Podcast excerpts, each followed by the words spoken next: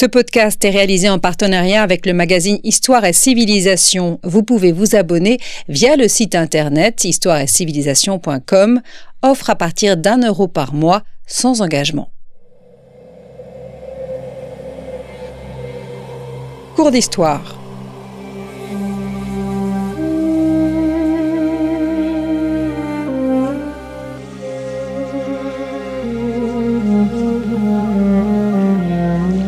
On retrouve Christophe Dickès.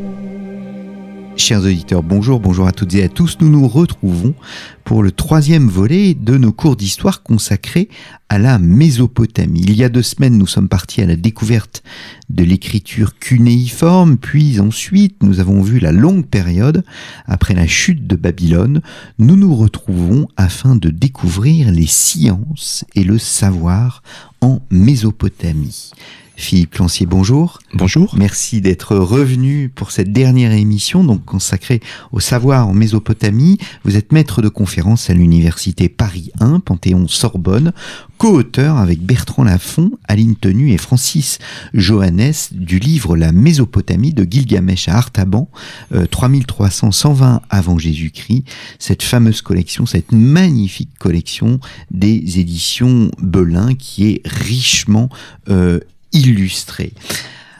Peut-on parler, Philippe Clancier, de science à l'époque mésopotamienne? Faut-il distinguer d'ailleurs notre conception contemporaine de la science de celle de cette époque? Alors oui, il faut vraiment bien distinguer les, choses. On peut employer le terme science euh, à la fois peut-être par euh, facilité ou par raccourci, mais aussi pour désigner un certain nombre de, pratiques qui se rapprochent un peu de ce que nous, on pourrait interpréter comme étant la démarche scientifique, mais sachant que euh, la notion même de science n'existe pas. Ça, c'est un phénomène important. Hein. On, ne réfléchit pas en ces termes, euh, que l'on soit en Assyrie ou en Babylonie, pour rester vraiment dans le domaine mésopotamien.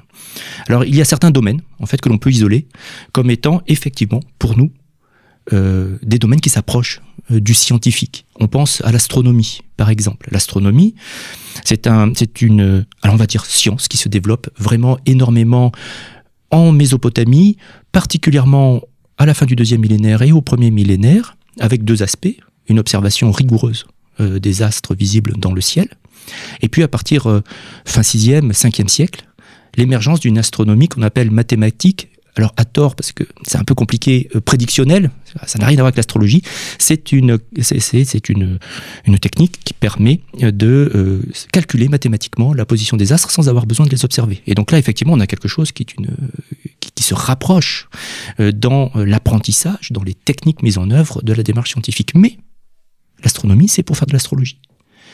Vous voyez, c'est-à-dire que... Alors l'astronomie, c'est bien la science qui étudie la position, les mouvements et la constitution des corps célestes. L'astrologie, c'est un art divinatoire. Exactement. Exactement. Et, en fait, l'astronomie, si on l'isole, on, a euh, des astrophysiciens qui travaillent sur les, tablettes cunéiformes. Hein. C'est vraiment de ce, c'est vraiment une. On pourrait parler de science, mais ça n'est pas comprendre les Mésopotamiens que de penser qu'il faut aborder l'astronomie pour elle-même. Les Mésopotamiens abordent l'astronomie comme étant la collecte de données qui vont permettre euh, d'établir qu'il existe ou non un message. Ce message, c'est l'astrologie. Enfin, plus exactement, la lecture de ce message, c'est l'astrologie. Et si ce message envoyé par les divinités, puisque c'est bien l'objet, euh, annonce quelque chose de dangereux, eh bien, il faudra traiter cette dangerosité, et ça, c'est euh, l'exorcisme. Mmh. Voilà, vous voyez, c'est un briquet. Hmm. Donc en fait la science entre guillemets est intimement liée à la religion, à euh, la, divination. Vous, vous évoquiez par, tout à l'heure l'exorcisme. Euh, l'exorcisme est lié au monde médical au fond. Tout à fait. Hmm. Alors il faut bien imaginer que euh, l'exorciste ou le médecin, il y a deux termes. Exorciste, c'est Achipou, c'est celui qui fait des incantations. Le, alors parfois on traduit sous par médecin. Mais en fin de compte, ce sont des, personnages qui évoluent dans les, mêmes sphères. Il faut bien se rendre compte que, euh, en fait, il y a euh, différentes étapes dans ce que l'on va commencer par appeler la médecine, c'est-à-dire l'établissement du diagnostic qui là est souvent extrêmement rigoureux. C'est-à-dire que on a des, séries médicales euh, que, que, doivent connaître les exorcistes et les médecins, qui sont donc souvent les mêmes personnes, qui permettent d'établir les diagnostics d'une maladie. Hmm. avec la description des symptômes, et, ce sont des symptômes qui sont suffisamment bien décrits pour être utilisés aujourd'hui par des collègues médecins. Le problème, c'est qu'après, il faut traiter.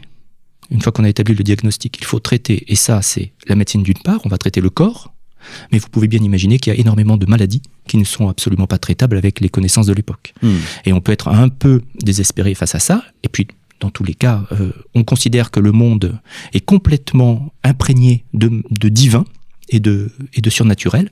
Et donc, on va traiter aussi, au-delà des symptômes du corps, on va traiter la véritable origine de la maladie, qui est forcément euh, une malédiction ou quelque chose qui s'est passé dans le domaine du surnaturel. Et là, on fait appel à l'exorciste. Hmm. Alors, l'observation du réel, euh, euh, voilà, il constitue le, fondement de la science, et cette observation du réel se retrouve euh, par ailleurs, dans ce que vous appelez la lexicographie, est-ce qu'on peut considérer la discipline, la lexicographie, comme une forme d'encyclopédisme avant la lettre, une volonté de recenser tout ce que l'on peut voir? En effet, on est face face à des, hommes, et probablement des femmes d'ailleurs, euh, qui sont réputés euh, pour les Mésopotamiens, pour avoir aimé classer les réalités et faire des listes. Et ces listes, ce sont ce qu'on appelle donc les listes lexicales. Donc ce sont des listes euh, de termes, parfois de, concepts, qui vont donc depuis euh, la description, ou plus exactement le fait de nommer les plantes, les pierres, jusqu'au vocabulaire juridique, en passant voilà, par, toute une série de, concepts. Alors, c'est de l'encyclopédisme, mais ce sont des textes qui restent relativement froids. Ce sont des textes dont on va se servir pour euh, l'apprentissage, dont on va se servir éventuellement dans sa, si on est un savant, dans sa euh, pratique quotidienne de sa discipline, mais, et ça c'est un mais très important, on le sait parce que nos textes parfois ils font référence, euh, on ne peut pas euh, utiliser les listes lexicales, et en règle générale, on ne peut pas utiliser toute une série de grands textes savants mésopotamiens sans avoir, sans avoir un passage obligé par l'oral. Il y a toute une partie des connaissances qui ne se transmettent que via l'oral. Hmm. Donc l'oralité est aussi importante que dans les sociétés, par exemple, archaïques, grecques? Ah oui, l'oralité est, centrale. Et beaucoup de, de, de textes que nous on appelle canoniques, on parle de séries canoniques pour les grands textes, prenons les textes de divination, ou même les textes médicaux dont nous parlions tout à l'heure. Beaucoup de textes euh, étaient euh, très probablement appris par cœur, en fait. Mmh. Mmh.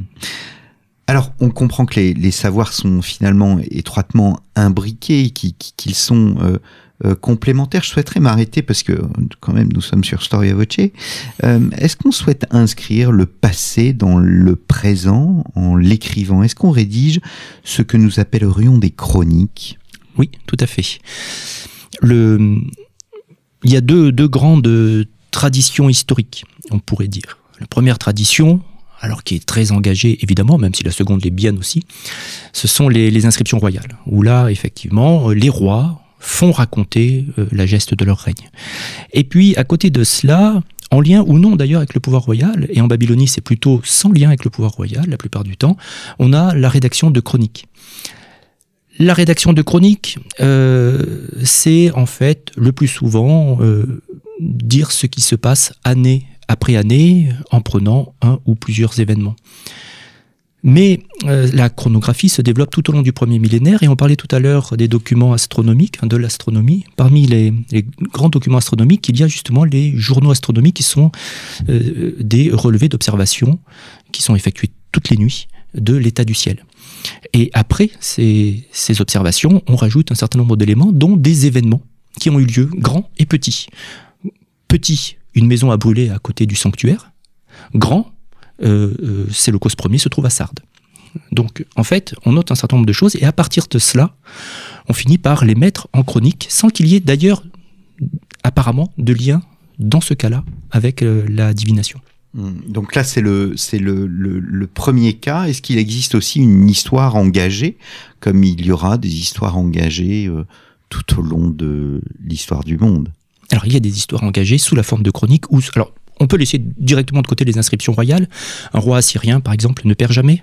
Et quand il perd euh, et qu'il faut qu'il le dise euh, pour différentes raisons, il se débrouille pour expliquer que ça, n'est pas si grave que ça. Euh, en revanche, les Babyloniens sont peut-être moins polis avec, les, rois, avec leurs rois et parlent des défaites de leurs rois dans leurs chroniques. Mais ils sont aussi capables de rédiger des chroniques qui vont un petit peu à charge, disons, de leur roi. Et Francis Joannes est venu ici parler de Nabonide. Eh bien, les Babyloniens qui ont euh, rédiger ce que nous nous appelons maintenant la chronique de Nabonide, sont particulièrement sévères avec le roi. Et pourquoi? Non pas parce qu'il a perdu son royaume, mais parce que, selon les rédacteurs qui étaient proches des milieux cléricaux, eh bien, il se, il se serait très mal comporté avec certains sanctuaires. Donc, on le fait payer à travers la rédaction, l'histoire de son règne. Hum, hum. Je reçois euh, Philippe Lancier, co-auteur de La Somme, consacré à la Mésopotamie chez Belin, un ouvrage coécrit avec Bertrand Lafont, Aline Tenu et, et Francis euh, Johannes. Nous vous rappelons que ce podcast vous est offert par la rédaction d'Histoire et Civilisation, la revue Histoire et Civilisation. Avec le soutien de l'association Storia Voce, vous pouvez continuer à soutenir cette association en vous rendant sur notre site internet de l'association Storia Voce et euh, contre un don, eh bien, vous pouvez recevoir toujours un livre de votre choix et même il s'agit d'une nouveauté d'un abonnement à Histoire et Civilisation. Est-ce que Philippe Clancier, des auteurs se distinguent dans cette masse de documentaires Est-ce que on peut euh, parler d'érudits à l'époque mésopotamienne? Oui, tout à fait. Alors le, terme érudit n'existe pas en tant que tel, euh, mais parfois nous on parle simplement de, lettré, mais j'aime bien aussi parler du terme d'érudit parce qu'il y a un mot, c'est le mot humanum, ou humanou au premier millénaire, qui signifie maître. Et en fait, vous pouvez être maître dans n'importe quelle discipline, vous pouvez être maître artisan, mais vous avez des maîtres en érudition, les humanous. Et en particulier, lorsque vous faites vos études au sanctuaire et dans la maison de votre père, généralement, eh bien, euh, l'objectif, c'est à terme d'être suffisamment érudit. Par exemple, si vous voulez devenir exorciste, vous avez énormément de choses à apprendre et de pratiques à, connaître. Et à terme, c'est ce que nous dit Essagil Kinapli, voilà le nom d'un auteur. À terme, l'objectif, c'est de pouvoir discuter dans l'assemblée des érudits de tel ou tel euh, euh, phénomène. Il existe euh, des auteurs dont on a parlé dans une émission précédente, comme par exemple Sinelike Onini, qui est l'auteur de la version canonique de l'épopée de Gilgamesh, mais là on peut se poser la question de ce, qu'est véritablement un auteur, puisqu'il n'a fait que compiler et produire un texte un peu définitif de, l'épopée à la fin du deuxième millénaire. Mais au premier millénaire, par exemple, on a des textes littéraires ou des textes savants uniques dont l'auteur est connu. Par exemple, euh, Anou Belchounou, un, un savant euh, urukéen du deuxième siècle produit un document qui s'appelle, que nous nous appelons la liste des sages et euh, des érudits, justement, qui raconte l'histoire d'Uruk à travers euh, les gens, les, sages d'abord, qui sont antédiluviens, puis les érudits, donc ces, ascendants, disons, qui sont censés avoir conseillé les rois. mésopotamiens. Hmm. Alors vous, vous écrivez qu'il existait des commentaires, des grands textes de référence. Hein. Euh, vous, le dites, il y a des textes de référence. Est-ce que le, savoir, on, voit qu'il on souhaitait transmettre ce savoir, voire est-ce qu'on souhaitait le vulgariser? Alors, il existe effectivement des, des textes de référence. Il faut se remettre un peu dans le temps long, donc euh, l'usage du, du, cunéiforme, euh, sumérien et acadien, c'est à peu près 3000 ans. Donc on peut imaginer qu'il y a de grandes évolutions. Euh, si on se place au début du deuxième millénaire, pour lesquels on a énormément de sources, euh, on a des traditions savantes buissonnantes, c'est-à-dire euh, chaque ville, chaque région a ses propres traditions. Puis à la fin du deuxième millénaire, on essaie de collecter tout cela et puis de produire des documents que nous appelons donc séries canoniques ou canons, qui, deviennent les textes de référence du premier millénaire. Et ce, phénomène continue hein, encore d'ailleurs en, Assyrie plus tard. Euh, les, Mésopotamiens, les Assyro-Babyloniens parlent d'Ishkaru. Donc eux-mêmes ont conscience que ce sont des œuvres euh, spécifiques et, euh, et canonisées. Alors est-ce qu'il existe un devoir de la vulgarisation? Tout d'abord, la transmission se fait à l'intérieur du cercle des érudits. En fait, on ne devient pas érudit en règle générale si on n'est pas fils d'érudit.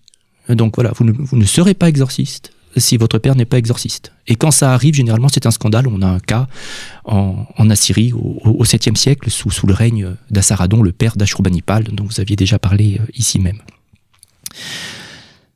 Donc euh, on est face à une transmission érudite de la connaissance. Est-ce qu'il y a de la vulgarisation? Oui, mais par l'oral, probablement. C'est-à-dire que, par exemple, on, revenons euh, non pas cette fois à l'épopée de, Gilgamesh, mais à l'épopée de la création, qui raconte pourquoi le dieu de Babylone, Bel Marduk, est devenu le roi des dieux. Eh bien, ce texte était, à un moment donné, déclamé.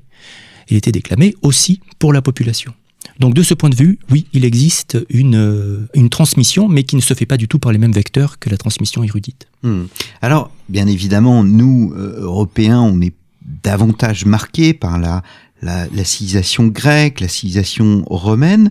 Et pourtant, est-ce qu'on peut dire, euh, est-ce qu'on sait s'il existait des contacts entre les aires culturelles et scientifiques, toujours entre guillemets? Est-ce que la Grèce, puis Rome, considéraient les sciences mésopotamiennes? C'est aussi une discipline qui se développe euh, énormément. au fur et à mesure que l'on prend conscience, nous, assyriologues, de l'importance de la documentation d'époque hellénistique, la documentation cunéiforme hellénistique, on se rend compte que euh, tout ne s'arrête pas justement en 539 ou euh, en 331, avec l'arrivée d'Alexandre. Et en particulier, beaucoup de mes collègues se, pose la question de la transmission et des vecteurs de transmission euh, des, euh, des connaissances, euh, en particulier babyloniennes, en direction du bassin méditerranéen. Aujourd'hui, pour donner un seul exemple qui, est, qui est clair, c'est évidemment l'exemple de l'astronomie. Je reviens toujours là-dessus parce que c'est un, des points les plus forts de, la, des savoirs babyloniens. Et il est plus que probable, enfin en tout cas c'est ce qu'on ce qu'on nous dit, hein, que dans la bibliothèque d'Alexandrie, il y avait des, euh, des, observations astronomiques et des relevés euh, astronomiques d'origine babylonienne et euh, utilisés par exemple par l'astronome Claude Ptolémée au IIe siècle après Jésus-Christ. On pourrait faire remarquer aussi que l'astrologie se transmet assez facilement de ce côté-là. La médecine pose plus de questions, plus de problèmes, mais il est possible qu'un certain nombre de, de de connaissances dans euh, l'établissement des diagnostics se soit transmis euh, par l'Anatolie à l'époque archaïque. Pour la Grèce, hein, je, veux dire. Donc, euh, pour conclure, l'astronomie, mais aussi l'astrologie, possèdent donc une place à part dans le monde mésopotamien? L'astronomie, l'astrologie, en tout cas, énormément à nos yeux, oui. L'astronomie, c'est une discipline effectivement que, euh, on, l'a dit en tout début, que l'on peut qualifier en partie de scientifique. Donc euh, pour nous, occidentaux, euh, issus de la tradition grecque aussi, hein, évidemment, cela, permet de faire un, pont avec ce qui se faisait à l'époque. L'astrologie, eh bien, ça fait partie des, c'est l'une des, des, disciplines de la divination et en effet, étant donné qu'elle se développe tout au long du premier millénaire, qu'elle est aussi euh, possible grâce aux, connaissances mathématiques liées à l'astronomie, euh, on a l'impression qu'il y a une place à part. Mais c'est euh, peut-être une impression qui est proprement occidentale parce que, bon, astronomie, astrologie, hein, tout cela, c'est pas de la divination quand même, en partie, enfin en grande partie. Eh bien, les autres voies de divination, c'est-à-dire la divination par la lecture des entrailles, par les phénomènes, par les événements du quotidien, il y a une série qui s'appelle euh, Si une ville est située sur, un, sur une colline, puisque ce sont les premiers mots de la série. Eh bien, on a énormément de, de, séries euh, de, divination qui étaient quand même utilisées encore euh, dans la deuxième moitié du premier millénaire et qui ne sont pas astrologiques. Mm. Il faut savoir d'ailleurs qu'une partie de, cette, de, ces, de ces textes s'est transmise sous une forme ou sous une autre dans le Talmud de Babylone. On le trouve, hein, un de nos, de nos collègues a mis ça en, en, évidence sur certains points qui montrent qu'effectivement la divination, autre qu'astrologique, a pu aussi se transmettre par moment, mais là, euh, bon, de manière plus, plus interne à la Mésopotamie. Eh bien, merci euh, beaucoup Philippe Clancier d'être venu à notre micro.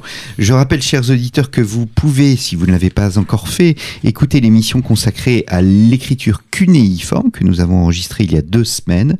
Et euh, cette émission a été suivie d'une autre émission consacrée, elle, à la longue période après la chute de Babylone en 500 39. Il me reste à vous remercier pour votre fidélité. Euh, je cite encore une fois le livre hein, que vous avez, euh, euh, coécrit avec Bertrand Lafont, Aline Tenu et Francis Johannes, La Mésopotamie de Gilgamesh à Artaban, 3300-120 avant Jésus-Christ, dans la collection Mondes Anciens dirigée par le grand, très grand Joël Cornette. Et c'est un livre paru chez Belin. Merci beaucoup, chers auditeurs, pour votre fidélité. Je vous donne rendez-vous la semaine prochaine.